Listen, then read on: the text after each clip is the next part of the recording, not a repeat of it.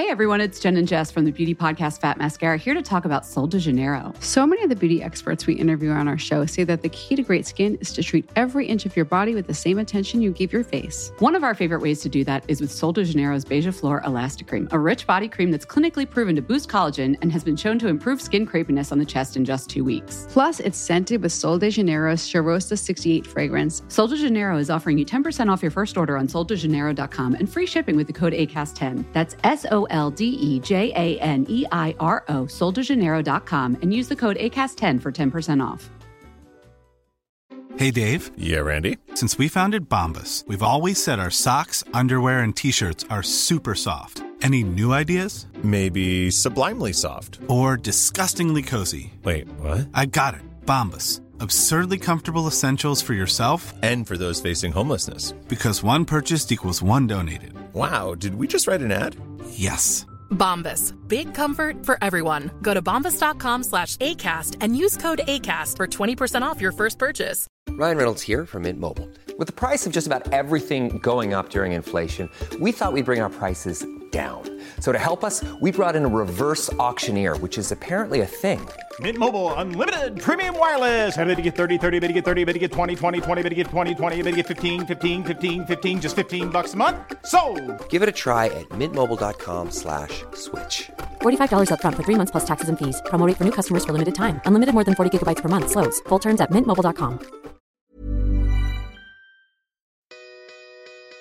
Je pense que là, un truc que j'ai vraiment gagné en un an, c'est de la confiance en moi, c'est sûr. Euh, je sais que je serai toujours motivée quoi qu'il arrive parce que j'ai vraiment un truc, tu vois, au fond du ventre qui me fait me dire le matin, en fait, c'est ça la vie que je veux et, euh, c'est cool, tu vois. C'est vraiment, j'ai choisi la bonne voie. Et maintenant, j'arrive à dire, je suis photographe. Et il n'y a pas d'hésitation, tu vois. Je m'appelle Safia et j'ai une passion pour l'entrepreneuriat. Ma mission avec ce podcast, c'est de vous aider à vous lancer et avancer dans cette belle aventure à la fois de vie et professionnelle. Je suis une ancienne juriste qui vit aujourd'hui de son activité en ligne et qui tient à aborder les bons et les mauvais côtés de l'entrepreneuriat sans filtre. J'ai créé Build Yourself pour vous partager des conseils et des stratégies faciles à mettre en place qui vous aideront à reprendre le contrôle de votre vie et à faire de vos projets une réalité. Mes épisodes sont un peu comme une conversation avec une copine qui vous partage une dose de motivation et qui va vous aider à faire la différence. Prenez un thé ou un café, installez-vous confortablement et préparez-vous à enfin changer les choses. J'adore les photographies parce qu'elles permettent de revivre un moment passé, de capturer la beauté euh, d'un moment spécifique. Les photographies, j'en fais depuis toujours, ça veut pas dire que je suis douée, loin de là, Euh, je fais mes photos en mode automatique, oui. En automatique, je ne voilà, je ne me suis jamais formée pour apprendre à utiliser un appareil photo. Je n'ai jamais voulu le faire. Cependant, euh, je m'intéresse beaucoup à ce domaine et je suis notamment de nombreuses photographes sur Instagram et Mélodie en fait partie. Je dois dire que euh, je suis très admirative de son travail, ses photos sont chaleureuses, ses photos sont belles, elles sont détaillées, on sent une ambiance qu'on ne retrouve pas ailleurs. C'est un plaisir pour moi de voir ces photos apparaître sur mon fil d'actualité Instagram ou encore en Instagram Story. Et euh, je me suis dit que ce serait bien de l'inviter sur Build Yourself pour qu'elle nous parle de son parcours, de ses débuts et de son activité aujourd'hui. Alors bonne écoute. Euh, Bienvenue sur euh, Build Yourself, Mélodie. Merci beaucoup. Je suis contente de, de t'accueillir. En plus, euh, je, enfin, je sais que j'ai pas mal d'auditrices qui sont dans la photographie, donc euh, c'est un sujet qui va forcément intéresser. Euh, Est-ce que tu peux nous parler un peu de ton parcours scolaire? Euh, oui, ouais, ouais, je peux. Est-ce que tu veux une version euh, longue euh, où je remonte à l'époque du lycée ou est-ce que tu veux plutôt mes études orientées photo? Ben non, c'est bien que tu parles un peu de lycée, comme ça on voit d'où tu viens et quel a été ton parcours. Ok. Alors, du coup, au lycée, enfin à l'école en général, je pense, tu sais, j'étais ce genre d'élève qui était très très forte dans les choses qu'elle aimait et qui l'intéressaient, Ouais. et vraiment très très nulle, mais très très nulle dans les trucs qui ne l'intéressaient pas. Donc, euh, par exemple, j'ai été, mais tu vois, ça n'avait pas de logique. C'est-à-dire que j'étais hyper forte euh, en français et en espagnol, tu vois, par exemple, mais j'étais complètement nulle en anglais. Et j'étais totalement nulle en maths et en physique, mais par contre, j'étais très bonne en biologie. Ok.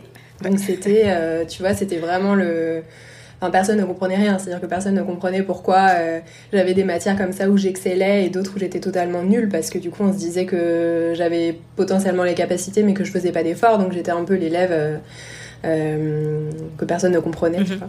Et, euh, et en fait le, le truc c'est juste que je j'avais des grandes facilités dans tout ce qui m'intéressait.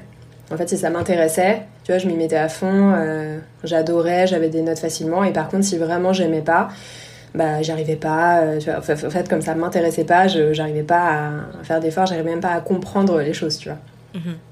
donc j'étais ce genre d'élève et du coup j'étais quand même majoritairement intéressée par tout ce qui est littéraire donc j'ai fait euh, assez naturellement euh, une filière euh, lettres et, et voilà après j'ai passé en fait, les mauvaises notes que j'avais d'un côté étaient vraiment rattrapées par, euh, par les notes excellentes que j'avais par ailleurs. Donc j'avais quand même une moyenne globale qui m'a permis d'avoir mon bac euh, sans trop de problèmes. euh, voilà. Et par contre, évidemment, au lycée, bah, je savais pas du tout ce que je voulais faire de ma vie. Oui. Parce que bah, c'est impossible, tu vois, quand t'as 17 ans, de, de savoir ce que va devenir ta vie, euh, de même de savoir euh, quelles sont les choses qui te plaisent vraiment. Donc, euh, tu vois, à part les métiers que tu connais comme, j'en sais rien, tu vois, avocat, prof, Ouais. tu vois, ce genre de choses, t'imagines pas du tout, en fait, ce qu'il y a à l'extérieur. Donc, évidemment, j'étais bien incapable de choisir quoi que ce soit pour moi-même. Mais par contre, il y avait une chose qui était sûre, c'était que hum, j'avais besoin de liberté. Donc, j'avais besoin de quelque chose qui me permette de de choisir, tu vois, de faire des, enfin, d'avoir la main mise sur euh, la façon dont j'allais faire les choses. Et du coup, de manière assez naturelle, je me suis tournée vers des études d'art Oui. parce que euh, j'avais déjà en plus un sens esthétique euh, en moi assez ancré, donc. donc voilà, de manière assez logique, je suis allée dans cette voie-là. Et j'ai fait par contre une année de mise à niveau parce que j'avais jamais appris à dessiner. Donc euh, j'ai fait une année où tu vois on t'apprend les bases, t'apprends à dessiner, tu fais des cours de dessin, tu fais euh, plein de choses, euh, tout ce qui te permet d'asseoir en fait ta, ta pratique de base. Et, euh, et ensuite je suis entrée dans un BTS euh, communication visuelle où j'ai fait de l'illustration et du graphisme. Et du coup mon diplôme officiellement c'est designer graphique. Ok. Donc t'as pas fait d'études de, de photo? Non, alors il y avait quelques notions dans mes études euh, d'art et de toute façon, euh, de toute façon, quand tu fais du graphisme, euh, de près ou de loin, c'est déjà un peu faire de la photo parce que tu vois les métiers de l'image, en fait, t'as un tronc commun qui est d'exercer ton œil et qui est de de faire des choses euh, en lien avec l'esthétique qui qui se retrouvent, tu vois, dans les différents métiers de toute façon. Donc ça m'a quand même créé une base. Ouais. Mais tes premiers jobs, c'était dans, la... dans le graphisme, du coup? Ouais, alors du coup, mon premier job, mais alors j'ai jamais fait de graphisme en vrai, parce que mon premier job, c'était euh, dans une maison d'édition euh, qui faisait des manuels scolaires. D'accord. Donc, euh, donc c'était cool, tu vois. Moi, je suis arrivée là-bas en me disant ah bah ça va être trop bien. Je vais faire des manuels scolaires qui vont être trop cool, qui vont donner envie d'apprendre, tu vois. Et évidemment, moi, j'avais en tête toutes ces matières qui me où j'avais envie de me suicider, tu vois, quand on arrivait en cours, euh, euh, tu t'ouvrais ton livre et t'es là, t'es là, mais quel enfer. Enfin, et du coup, je me disais, là, je vais enfin, je vais enfin faire des, des manuels, euh, enfin, je vais pouvoir créer des manuels qui donnent envie d'apprendre, tu vois, j'étais trop contente. Et du coup, j'arrive là-bas et je commence à faire des propositions euh, un peu, euh, tu vois, que je trouvais cool, bon, à mon niveau. Et, et en gros, la réponse, c'était toujours un peu, ouais, ouais. C'est cool, euh, mais par contre, euh, continue à faire des trucs chiants parce qu'en fait, euh, c'est ça qu'on vend. Donc, euh, donc fais plutôt ça. Ouais. Donc, évidemment, Donc t'avais pas la possibilité de t'exprimer euh, créativement, il n'y avait ni la possibilité de s'exprimer, ni. euh, en fait, il n'y avait pas la possibilité de faire autre chose. C'est-à-dire que tu arrivais, tu rentrais dans quelque chose qui existait déjà et il fallait faire pareil et c'était tout, quoi. Donc, euh, je suis pas restée euh, longtemps, hein, je suis restée 4 mois, je pense. Et, euh, et en fait, autour de moi, c'était le même constat, tu vois. Tous les gens, bon, plus ou moins avec quelques exceptions, mais sinon, dans la globalité, en fait, quand t'es graphiste et que tu démarres, bah, t'es. euh, exécutant, c'est-à-dire que tu fais ce qu'on te dit de faire et il n'y a, pas de- y a pas vraiment de créativité, tu vois. Donc du coup, je ne suis pas restée. Et alors là, ça a été le, le, le- le tourbillon dans mon, dans mon parcours professionnel parce que j'ai fait mille métiers différents. J'ai fait plein de trucs hyper différents. J'ai été nourrice pendant des années, mais nourrice où, euh, tu vois, t'es... euh, T'es là de 8h du matin à 8h du soir à t'occuper des enfants, tu les élèves hein, presque. Euh, j'ai euh, travaillé sur les marchés, euh, j'ai été ouvreuse au Palais des Sports, j'ai vécu en Australie, je suis partie en Australie quand eu 25 ans et j'ai travaillé dans une boîte d'énergie solaire. Donc je faisais du porte-à-porte pour vendre des panneaux solaires. Enfin j'ai fait plein de choses différentes pendant, pendant 5 ans. Et à côté de ça, je faisais de la photo. mais c'était vraiment, enfin tu vois, jamais je me suis dit ça sera un métier. Enfin tu vois, pour moi, photographe, c'était pas un métier quoi. Ah, c'est marrant que tu dis ça. Et qu'est-ce qui a fait que, en fait, t'as commencé à avoir des contrats et tu t'es dit, ok, en fait, je peux en faire un métier ou c'est parce que t'as vu, t'avais des contacts ou des relations qui étaient euh, photographes et qui gagnaient leur vie comme ça? Euh, Je pense que c'est petit à petit. En fait, en rentrant d'Australie, euh, j'ai commencé à travailler chez Naturalia. Enfin, un peu par dépit, j'ai commencé à chercher un boulot dans le graphisme en me disant, bon, bah, t'as quand même fait des études, tu vois, il va falloir que tu que tu rentabilises un peu ce truc-là. Donc euh, j'ai cherché un boulot dans le graphisme. Euh, j'avais donc 26 euh, ans à l'époque. Et, et, à Paris, c'est pas facile, tu vois, de trouver un boulot dans ce milieu, ou en tout cas un boulot, enfin déjà un boulot tout court, et ensuite un boulot bien, d'autant plus, tu vois. Donc, donc j'ai pas trouvé tout de suite. Et du coup, j'ai commencé à travailler chez Naturalia. Euh, comme vendeuse, tu vois, de manière euh, alimentaire. Et le problème, c'est que. Enfin, le problème.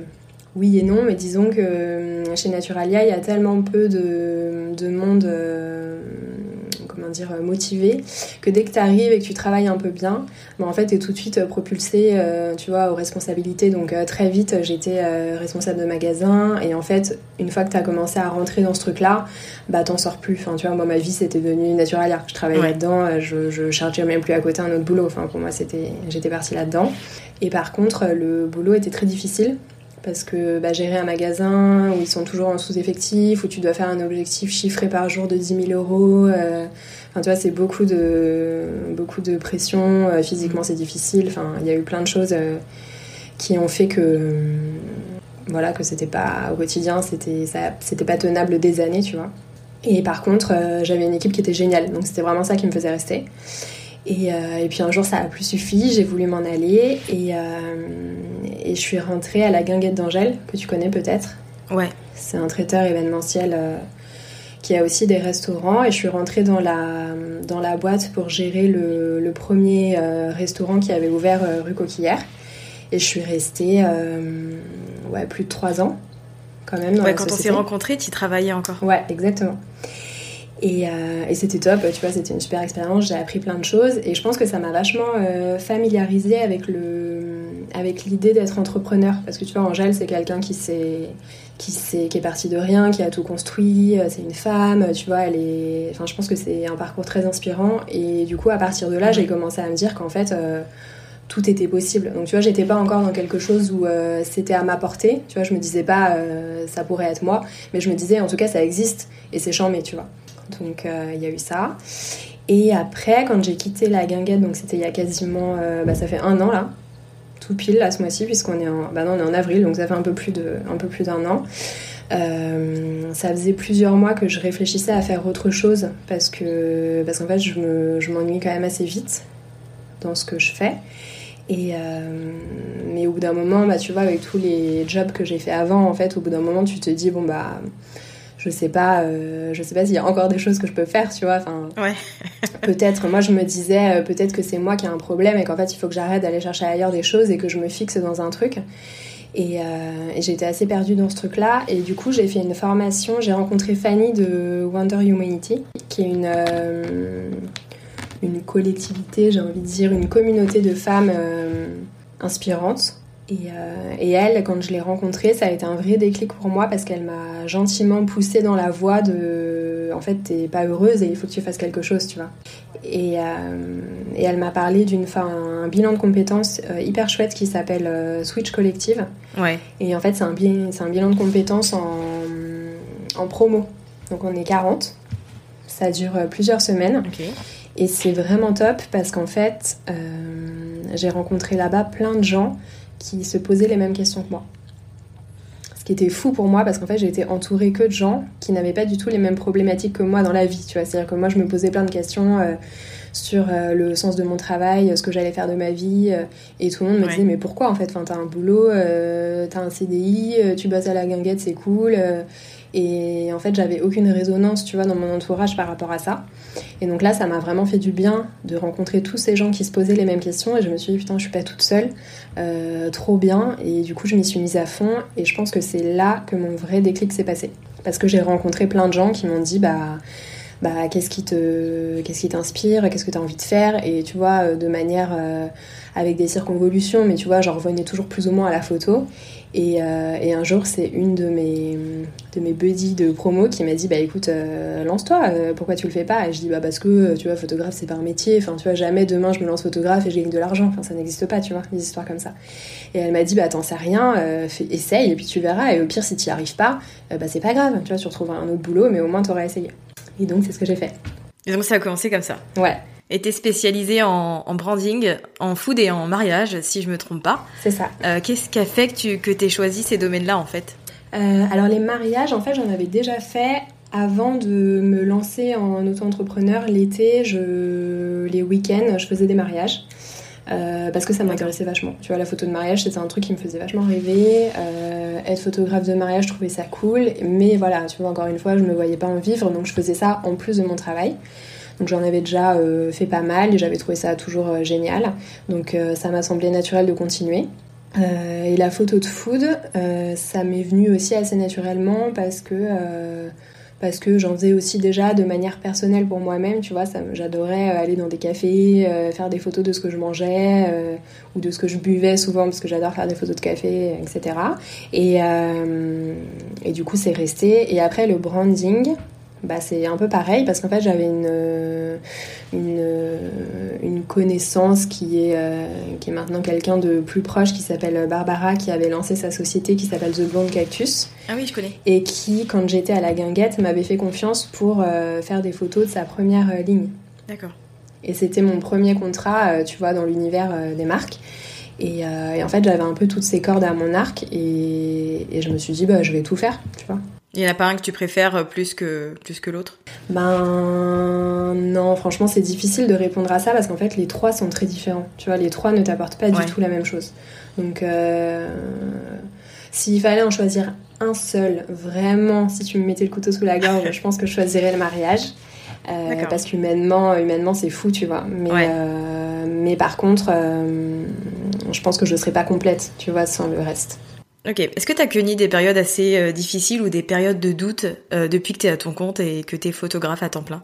Ah oui, bah bien sûr, tout le temps.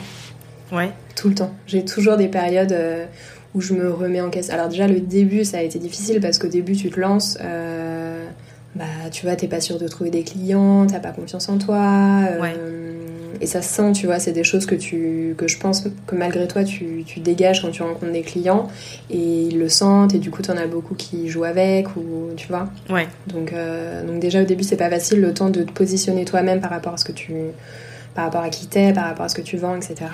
Et après, même maintenant que je suis un peu plus installée, avec des gros guillemets, mais tu vois, au bout d'un an, euh, bah, j'ai encore des jours où je me dis, euh, bon, bah c'est pas euh, c'est pas hyper sécurisant tu vois comme euh, comme situation tu vois bah là c'est un exemple parfait là le confinement euh, tu vois le début ça a été l'enfer moi j'ai vécu la première semaine où je me disais mais comment je vais faire? Je vais pas gagner d'argent si jamais ça dure deux mois qu'est-ce qui se passe? J'ai un loyer à payer enfin tu vois c'est c'est compliqué quand même en termes de ouais de sécurité Ouais, c'est compliqué de se projeter quand on a des métiers comme ça. Hein. Moi, c'est pareil. Hein. Je sais pas de quoi le mois prochain sera, sera fait, donc on n'a aucune garantie. Euh, après, c'est le, c'est l'entrepreneuriat, quoi. Ça fait partie du, de l'aventure.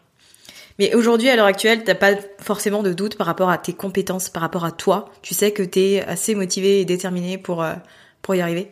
Ouais, je pense que là, un truc que j'ai vraiment gagné en un an, c'est de la confiance en moi, c'est sûr.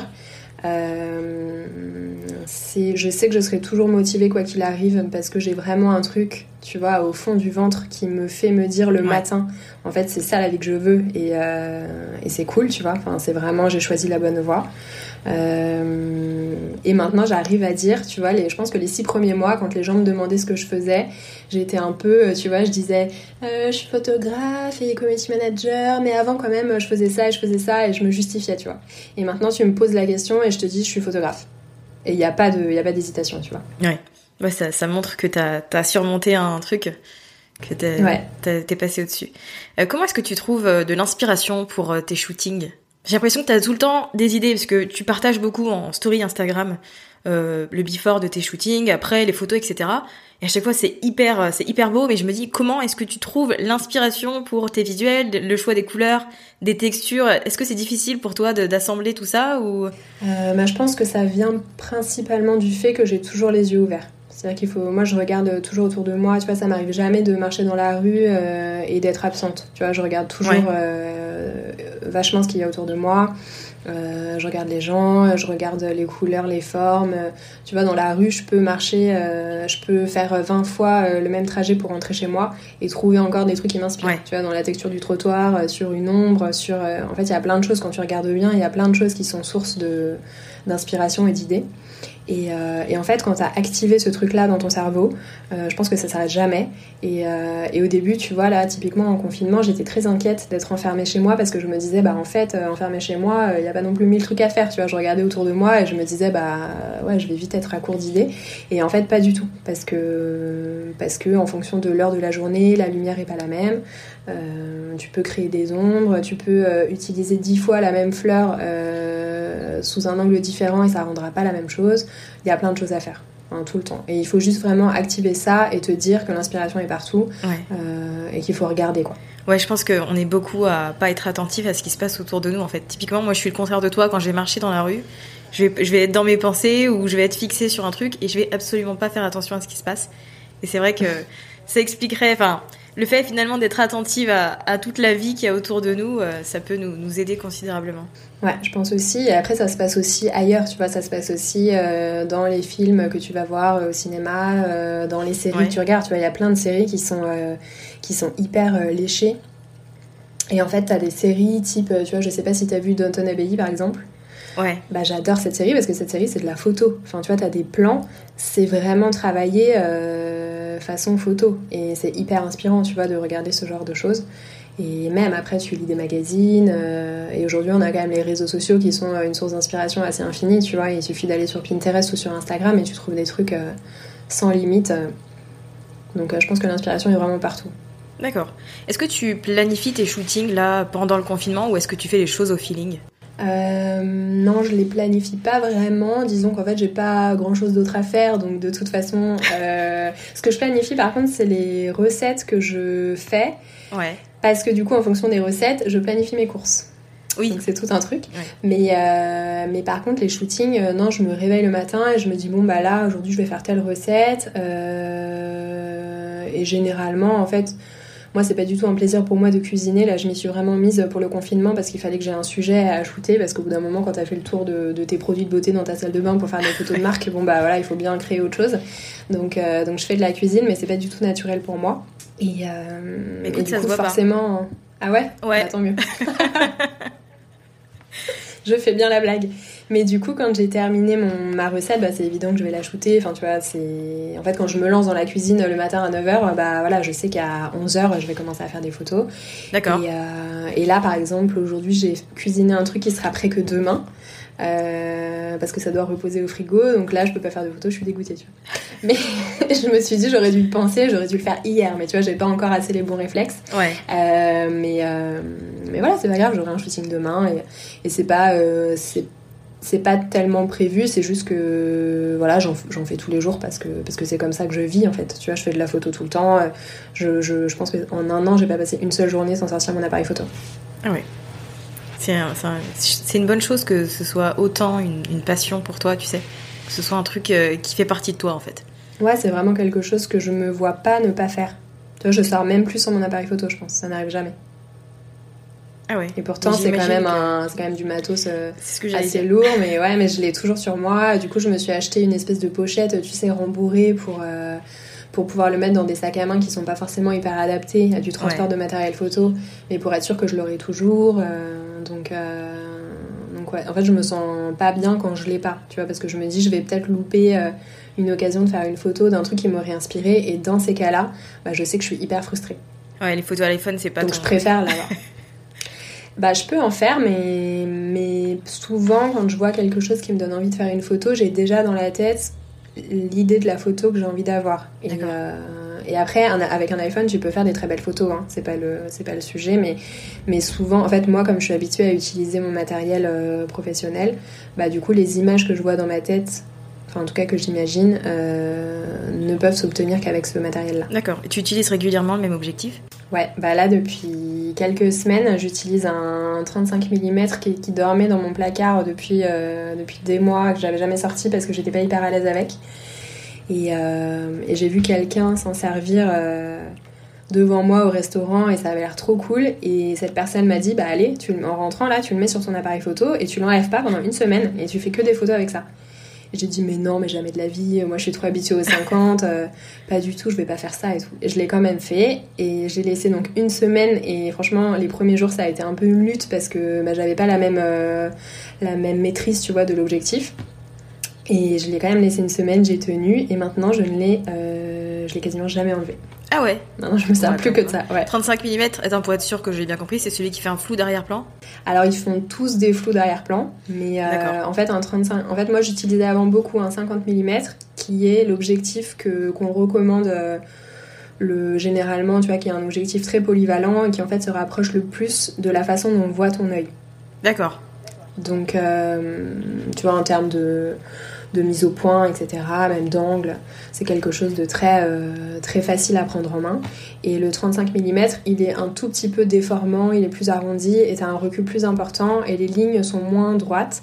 Donc euh, ça demande un tout petit peu plus de technique pour s'en servir, mais, euh, mais bon, après ça suffit, c'est un, un, coup de main à prendre. Tu vois, la vérité, c'est que j'avais la flemme. Et du coup, je l'ai fait et je suis très contente et c'est trop cool. Est-ce que tu te formes régulièrement sur la photographie? Est-ce qu'il y a souvent des nouvelles choses à apprendre ou est-ce que c'est un domaine où tu peux avoir une, certaine quantité de connaissances, on va dire, et euh, enfin baser ta, ton entreprise dessus, ou est-ce que ça évolue constamment et tu dois t'adapter euh? Alors il y a des bases à connaître, des règles de composition, euh, la technique de ton matériel. la première chose à faire, c'est toujours de lire le manuel de ton appareil photo, ce que personne ne fait jamais. mais c'est hyper important. Et, et ça, c'est vraiment tes bases, la base de la base. Et après, bah, tu as des styles photographiques, tu as dû voir ça là en ce moment, c'est la grande mode de la levitation food. Oui. Donc euh, voilà. Donc ça c'est ma nouvelle passion. Je suis en train de regarder 1000 vidéos euh, pour savoir comment les gens font, ça m'intrigue vachement parce que tu vois, tu as des choses où tu vois, tu as les couches qui sont qui sont superposées en lévitation et puis après tu as autre chose, tu as des mouvements, euh, tu vois, incroyables avec des avec des, des, liquides, des cafés, etc. Mais ça, c'est. Moi, je fais de la photo lifestyle et de la levitation food, pour moi, c'est presque de la photo d'art, tu vois. Ouais. Donc, c'est complètement autre chose, mais ça m'intéresse euh, vraiment beaucoup, donc je regarde comment ça se fait, etc. Et sans doute que pendant le confinement, il y a un moment où j'essaierai. Et, euh, et, voilà, mais, euh, mais après, à partir de ça, c'est vraiment ta technique et ton inspiration, ce que tu vois, euh, après, oui, tu peux te former à des choses. Euh, tu vois, moi, je fais de la photo euh, culinaire. Bon, bah, il y a des codes que tu retrouves pas dans la photo de, de paysage, par exemple. Et si jamais demain je me mettais à faire de la photo de paysage, j'ai un œil, j'ai quelque chose, mais il faudra quand même que j'apprenne des choses en plus. En termes de lumière, sans doute, tu vois, des choses que je maîtrise pas dans ce domaine-là. mais franchement, aujourd'hui, tu trouves tout, ça s'apprend, ça s'apprend facilement si tu as la volonté, quoi. Ok, mais comment tu fais pour que pour qu'il y ait ta patte en fait, ton ta personnalité ou ton identité dans les photos que tu produis, que ce soit pour toi ou pour les marques au final. Est-ce que tu as le droit déjà quand tu travailles avec des marques de mettre ta patte? Ou est-ce qu'il y a des guidelines très précises? Ouais, ça dépend des marques. Euh, j'ai des marques où j'ai beaucoup de liberté, tu vois, typiquement. Alors, j'ai des marques comme The Long où c'est hyper cool parce qu'en fait, mes goûts et ceux de Barbara, qui est donc la créatrice de la marque, se rejoignent euh, vraiment. Donc en fait, elle me dit voilà, j'ai pensé à faire ça. Euh, j'ai telle idée, elle me dit un truc un peu vague, euh, je fais le décor, je fais la photo et elle me dit, et 9 fois sur 10, elle me dit ah oui, c'est exactement ça que j'imaginais. Donc ça c'est trop cool parce que tu vois, on se mm. rejoint vraiment. Euh, après, t'as des, as des marques, tu vois, j'ai bossé, alors j'ai bossé pour le Fouquet, où là, par exemple, c'est des photos sur fond blanc, des photos culinaires, des packshots, voilà, il n'y a pas de... Oui. Il n'y a, pas, a pas tellement de de créativité à mettre là-dedans. C'est comme ça, euh, ils ont besoin d'un truc sur fond blanc, donc tu fais un truc sur fond blanc, il n'y a pas de discussion. Et, euh, et c'est cool aussi, tu vois, d'avoir des choses euh, comme ça. cet hiver, j'ai bossé pour une marque de beauté qui voulait alors j'avais juste en guideline, j'avais une impression de douceur et de pureté. Du coup, j'ai fait des clichés euh, très blancs, euh, tu vois, avec des fleurs de coton, euh, avec des choses comme ça, mais c'était pas forcément plus précis que ça. Enfin, tu vois, je me- j'ai jamais trop de, de trucs hyper précis. On m'a jamais dit, bah voilà, tu vas mettre tel objet à, euh, voilà, à tel angle. euh, il faut que ce soit sur la photo. Euh, ça, moi, j'ai jamais Mhm. connu ça, mais peut-être que ça existe. Ok, est-ce que tu as toujours eu des bonnes expériences avec tes clients? Ils ont toujours été satisfaits de, de ton travail? Ou est-ce que parfois on t'a dit non, ça va pas, faut refaire euh, d'une façon différente Non, j'ai quand même toujours eu des bons retours. Euh, bah, sauf avec cette marque de beauté de cet hiver euh, qui trouvait à un moment donné que les clichés étaient trop, euh, pareils. En fait, il y avait 50 euh, références à shooter et, et du coup, les 50 euh, photos n'étaient pas, tu vois, j'avais pas fait la même composition, j'avais fait une compo différente pour chaque produit, mais malgré tout, t'avais quand même quelque chose de très linéaire, tu vois. Et en fait, il voulait plus de variété, mais il savait pas vraiment m'expliquer comment. Donc, tu vois, c'était. C'était. C'est peut-être le seul moment un peu compliqué que j'ai connu. Ouais. D'accord. Comment est-ce que tu euh, trouves tes clients? Comment tu t'es fait connaître en fait? Alors, je ne sais pas du tout. Ça, c'est vraiment une bonne question parce que au début, quand je me suis lancée, j'ai beaucoup, beaucoup, beaucoup démarché. Ouais. Euh, et ça n'a jamais marché. C'est-à-dire que moi, me- me- je ne sais pas si je m'y prends mal, si je sais pas le faire, si j'envoie pas les bons mails, euh, j'en sais rien. Mais euh, je n'ai jamais eu de retour ou alors euh, j'avais des noms, tu vois. Donc, euh, Ouais.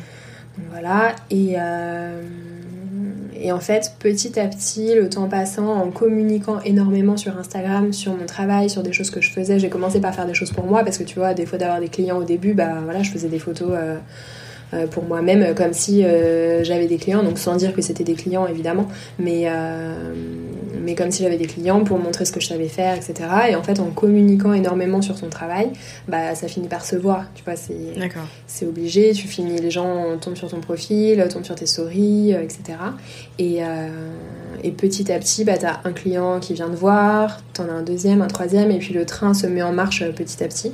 Euh, mais, euh, mais voilà, je pense que c'est vraiment juste grâce à ça, parce que moi, le démarchage n'a jamais fonctionné avec moi, et euh, la seule chose que je fais, c'est de parler de mon travail et de le montrer. Donc, euh, donc, je pense que c'est déjà, un- ouais, c'est déjà un, un truc hyper important. Je pense le fait de se montrer, euh, de montrer ses compétences et tout, ça doit être un sacré coup de boost. Et je pense aussi que ça marche mieux que du démarchage parce qu'en fait, quand tu démarches, je pense que tu sais pas vraiment qui tu démarches. Ouais. Dans le sens où tu vois, tu sais pas qui tu vas attirer à toi parce que euh, bah, tu démarches des gens, tu as une impression, tu vois, sur les gens que tu démarches, mais tu les connais pas. Alors que les gens qui viennent, qui viennent te voir euh, pour te faire travailler parce qu'ils ont vu ton travail, bah, tu sais que c'est des gens qui vont te correspondre. Ouais. Ouais, ouais, complètement. Donc c'est presque mieux dans ce sens-là, tu vois. Est-ce que t'as déjà pensé à mettre tes photos sur des banques d'images libres de droit?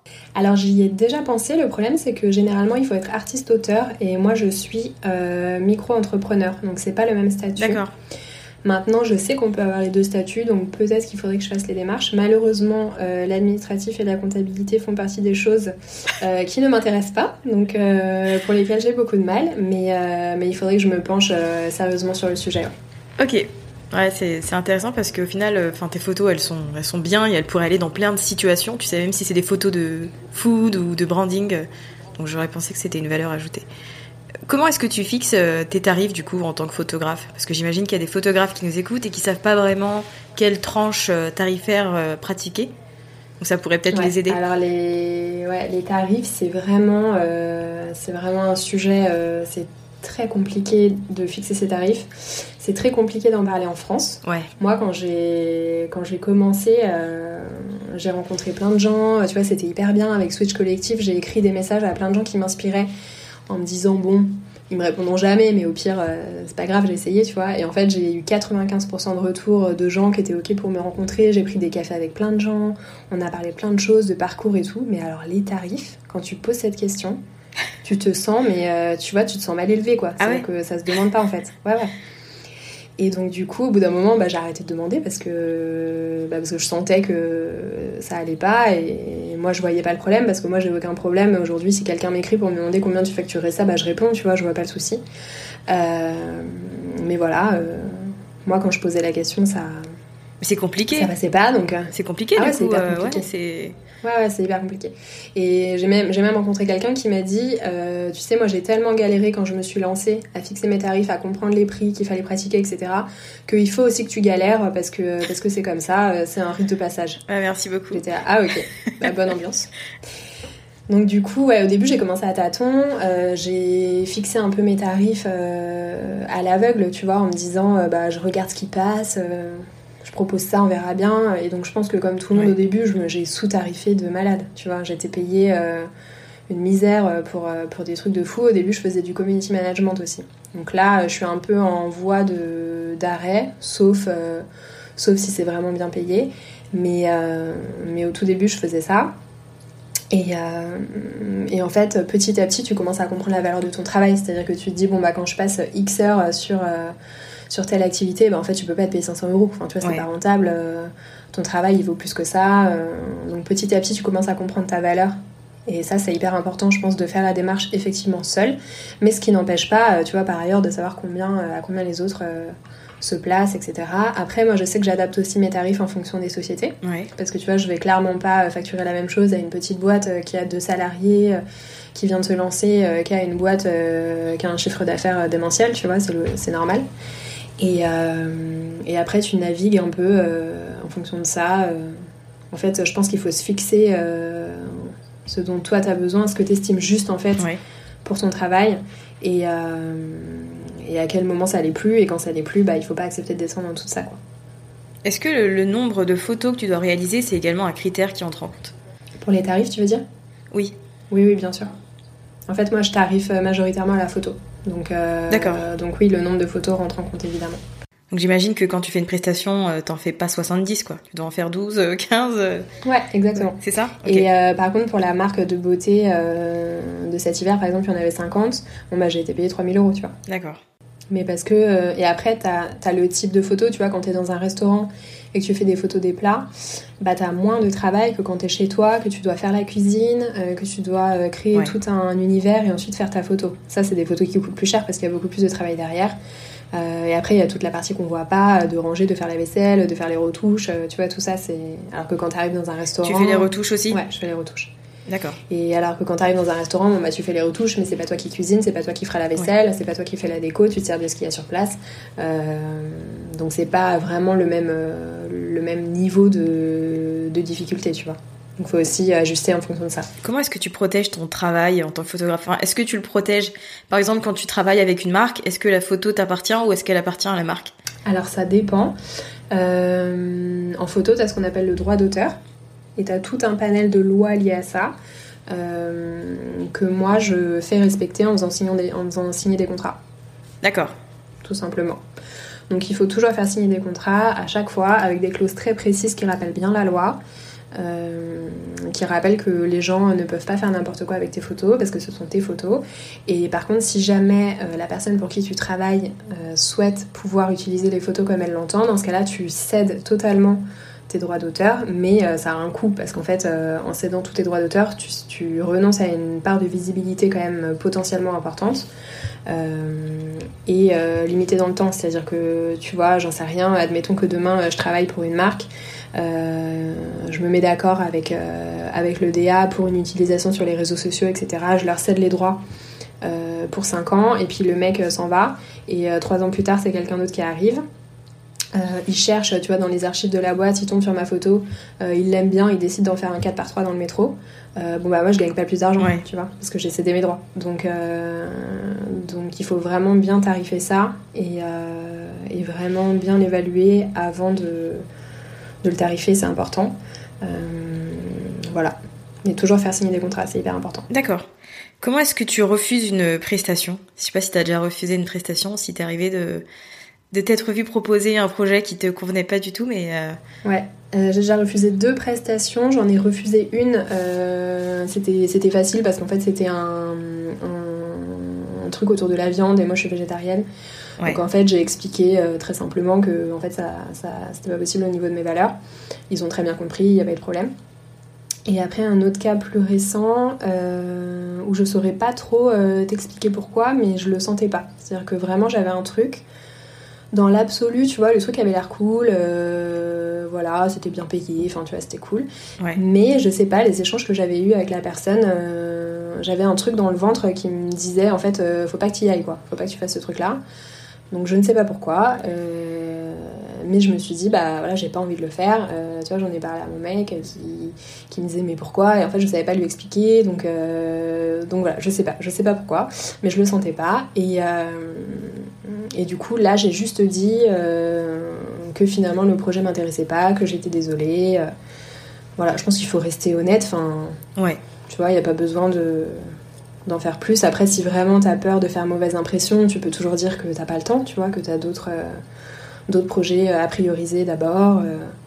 Je pense que voilà, refuser une prestation, c'est quand même c'est quand même une des grandes libertés qu'on a dans le Ouais. statut de freelance et qu'il faut pas s'en priver. Enfin, tu vois, si vraiment il y a un truc que tu sens pas, que t'as pas envie de le faire euh, pour X ou Y raison, faut pas hésiter à, à dire non parce qu'en fait, euh, faut pas dépenser une énergie. euh, parce que tu vois, l'énergie c'est tout ce qu'on a quand on est freelance, donc euh, faut pas la dépenser dans des choses qui te, qui te, qui vont pas te porter, qui vont pas te faire vibrer, tu vois, c'est vraiment trop important. Ouais. Ok, ouais, c'est c'est vrai que c'est intéressant. Puis c'est bien que tu aies suivi ton intuition. Si tu vois, que tu te sois pas forcé euh, malgré tout en te disant ouais, faut que je travaille, euh, il me faut un nouveau contrat, il me faut un nouveau client, machin. Je trouve que c'est bien que tu aies écouté ton, ton intuition et que tu t'es fait, t'aies agi en, en fonction, quoi. Ouais, mais mon cerveau m'aurait dit d'accepter, tu vois, parce que c'est toujours difficile de, de dire non à une somme d'argent, surtout quand tu sais pas si tu auras des rentrées après, mais, euh, mais je suis sûre que j'ai bien fait parce que, à mon avis, j'aurais cramé mon énergie dans un truc qui allait pas me convenir, tu vois. Ouais. Aujourd'hui, tu crées du contenu tous les jours pour Instagram, Euh, oui, surtout avec le confinement. Ouais, ouais, ouais. En story, j'en crée tous les jours, ça c'est sûr. Sauf euh, grosse, grosse, grosse fatigue. Euh, mais bon, c'est rare. Et même si je suis vraiment très, très fatiguée, je vais quand même poster des trucs qui seront peut-être moins jolis, mais je vais quand même en poster. Moi, ça me fait vraiment du bien d'avoir ce lien avec les gens. Euh, je trouve ça trop cool. Tu vois, quand tu postes des stories, de- d'avoir les gens qui te répondent. euh, Enfin, je sais pas, je trouve ça vraiment. euh, Moi, j'adore. C'est vraiment un truc que j'adore. Euh, et par contre, dans le feed, euh, un peu moins. Parce que j'ai des périodes où je vais vraiment poster tous les jours. Tu vois, je vais me faire un planning de, de, de posts euh, pendant deux semaines, je vais m'y tenir et tout. Et le problème que j'ai en ce moment, c'est que comme je fais des photos tous les jours, bah, de temps en temps, euh, j'ai envie de poster la photo que j'ai faite aujourd'hui, tu vois. Ouais. Et du coup, je la mets dans mon feed, dans mon appli là pour organiser mon feed, et en fait, ça fait moche. Donc je me dis, ah, bah, je peux pas la poster aujourd'hui. Donc du coup, j'attends et je réorganise mes photos, et voilà, et du coup, je laisse passer du temps, et j'écris pas forcément mes légendes, donc je suis un tout petit peu moins organisée parce que je fais plus de photos. Ouais. Mais, euh, mais je poste quand même au maximum euh, tous les deux jours, tu vois. Ouais, c'est déjà pas mal, hein. c'est déjà vraiment pas mal. Ouais. Euh, est-ce que tu as un conseil à donner aux, entrepreneurs et plus spécifiquement pourquoi pas aux photographes euh, qui nous écoutent euh, aujourd'hui? Ouais, je pense que le meilleur conseil qu'on peut donner à tous les entrepreneurs, c'est de savoir bien s'entourer. Ça, c'est vraiment un truc hyper important pour moi, de savoir bien s'entourer et d'être solidaire. Je trouve que vraiment, quand tu commences à, je sais pas, à rencontrer, à t'entourer de gens qui sont, euh, tu vois, qui sont pas généreux, qui sont, euh, qui sont jaloux, euh, qui ont peur qu'on leur vole la vedette, j'en sais rien. Enfin, tu vois, c'est tout de suite un truc hyper, tu vois, c'est un cercle vicieux, quoi. Alors que quand tu t'entoures de gens Ouais. qui sont vraiment, tu vois, dans le partage, dans l'entraide, euh, dans le fait de communiquer des choses positives, etc. En fait, ça change tout ton regard au travail, ça change, euh, ça change tout ton regard au fait d'être entrepreneur. Parce que moi, je sais que, tu vois, quand euh, je bossais avant chez Naturalia ou à la Guinguette, bah, j'avais une équipe, c'était génial. En plus, j'ai toujours eu des équipes que j'aimais trop, donc euh, franchement, c'était trop cool. Euh, et par contre, bah, quand je me suis lancée à mon compte, je me suis dit, bah ça, ça va vraiment manquer. Genre, c'est vraiment un truc qui va me. Ça va être dur, quoi, d'être toute seule. Et du coup, bah, je me suis débrouillée pour jamais être toute seule, donc j'ai rencontré plein de gens, euh, voilà, et donc c'est hyper important. Mais j'ai pas toujours rencontré les bonnes personnes. Tu vois, parfois j'ai rencontré des gens qui m'ont dit, bah voilà, euh, protège ci, protège ça, euh, fais attention à ci, fais attention à ça.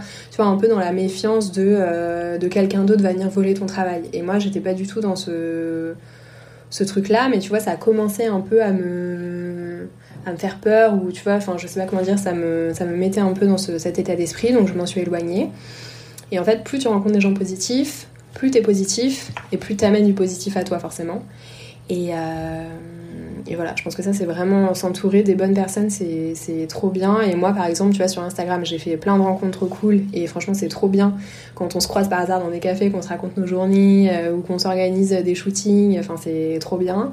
j'ai un groupe pour la photo de mariage j'ai un petit groupe de, de photographes que j'ai rencontrés euh, au Get Together, qui est une conférence qui a été organisée par euh, des photographes que moi je considère comme, comme étant parmi les meilleurs photographes de France. Et là-bas, on était 60 et j'ai rencontré des gens trop géniaux. Alors, il n'y a pas de mots pour dire à quel point ils sont géniaux. Et on a un groupe euh, où on est une petite dizaine, on s'écrit tous les jours, c'est trop bien. c'est pas mal aussi d'être sur des groupes tu sais, des groupes de photos, euh, Facebook, etc. Moi, il y, en a, il y en a un pour les photographes que je conseille vraiment, c'est le groupe qui s'appelle euh, Devis Excel GPLA, c'est le groupe d'Éric Delamare. Qui est, un, qui est un mec qui a écrit euh, tous les livres possibles, imaginables sur les lois dans la photo, etc. Et les mecs savent tout. C'est-à-dire que tu poses une question, tu as un problème sur ton contrat, un truc qui est pas clair, un client qui te fait chier ou un problème, quel qu'il soit. Euh, tu poses la question sur le groupe, les mecs te répondent en 5 minutes avec des pavés énormes et tous les textes de loi et tous les trucs. Enfin, c'est vraiment trop bien, tu te sens hyper euh, soutenu. C'est hyper bienveillant comme groupe, j'ai l'impression. Ouais, ouais, c'est trop cool. Et, euh, et, je fais aussi partie d'un collectif de freelance qui s'appelle le Hub Nomade où on est 35, 35 freelance avec des compétences différentes. et l'idée, c'est en fait de proposer aux clients un panel assez large de compétences pour leur projet. Mhm. Mais à côté de ça, bah, on est aussi un groupe euh, où, tu vois, quand on a un problème, on peut se poser des questions, un doute sur les tarifs, euh, voilà. C'est, je pense que c'est hyper euh, riche et important de, se créer ce cercle-là parce que c'est ça qui va vraiment faire la différence dans ton quotidien d'entrepreneur, à mon avis. Ouais, je suis d'accord avec toi. Ça a forcément des influences positives et puis ça va t'aider à avancer beaucoup plus vite que si tu faisais les choses dans ton coin, en faisant des erreurs, en faisant plein de trucs. Donc c'est clair. Et du coup, quand tu démarres et que tu connais personne et que tu sais pas trop comment rencontrer des gens, bah, tu peux faire euh, des masterclass, tu peux participer à des conférences, tu peux, tu peux faire plein de choses comme ça où tu vas rencontrer des gens qui ont les mêmes centres d'intérêt que toi. Et tu vois, moi, il y a un an, dans mon entourage, personne faisait de photos, je connaissais personne euh, qui était intéressé par ça. Et, euh, et maintenant, j'en ai plein, tu vois. Donc, ça change. Il ne faut pas hésiter à, à s'ouvrir aux autres et enfin à faire l'effort d'aller rencontrer les autres, en fait. Exactement. Bah, merci beaucoup euh, Mélodie pour ton temps et pour les bons conseils euh, de cet épisode. Bah, avec plaisir et merci de m'avoir accueilli. C'était mon premier podcast. Je suis très euh, contente de l'avoir fait avec toi. Bah, ça me fait plaisir. J'espère que ce sera pas le dernier et qu'on aura l'occasion de te, retrouver ailleurs. du coup, on peut te retrouver sur Insta. Ouais, tout à fait. sur Mélodie Barabé. Ouais. Et puis sur mes portfolios, j'ai une page Facebook. Enfin, je suis assez connectée. ça dans les notes de l'épisode, ouais. Cool. On pourra te retrouver partout. Merci beaucoup. Merci à toi.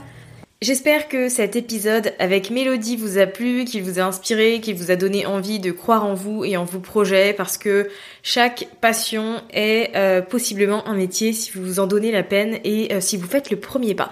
C'est ce que j'avais envie de vous dire aujourd'hui pour terminer cet épisode. Croyez en vous. Merci d'avoir écouté cet épisode de Build Yourself jusqu'à la fin. Vous retrouverez toutes les notes sur Vous retrouverez les grandes lignes, un résumé si vous voulez rejoindre une communauté de femmes entrepreneurs et très ambitieuses, vous pouvez rejoindre Communauté Build Yourself, le groupe Facebook du podcast, des assidus du podcast. Le lien sera également disponible dans les notes. À très vite!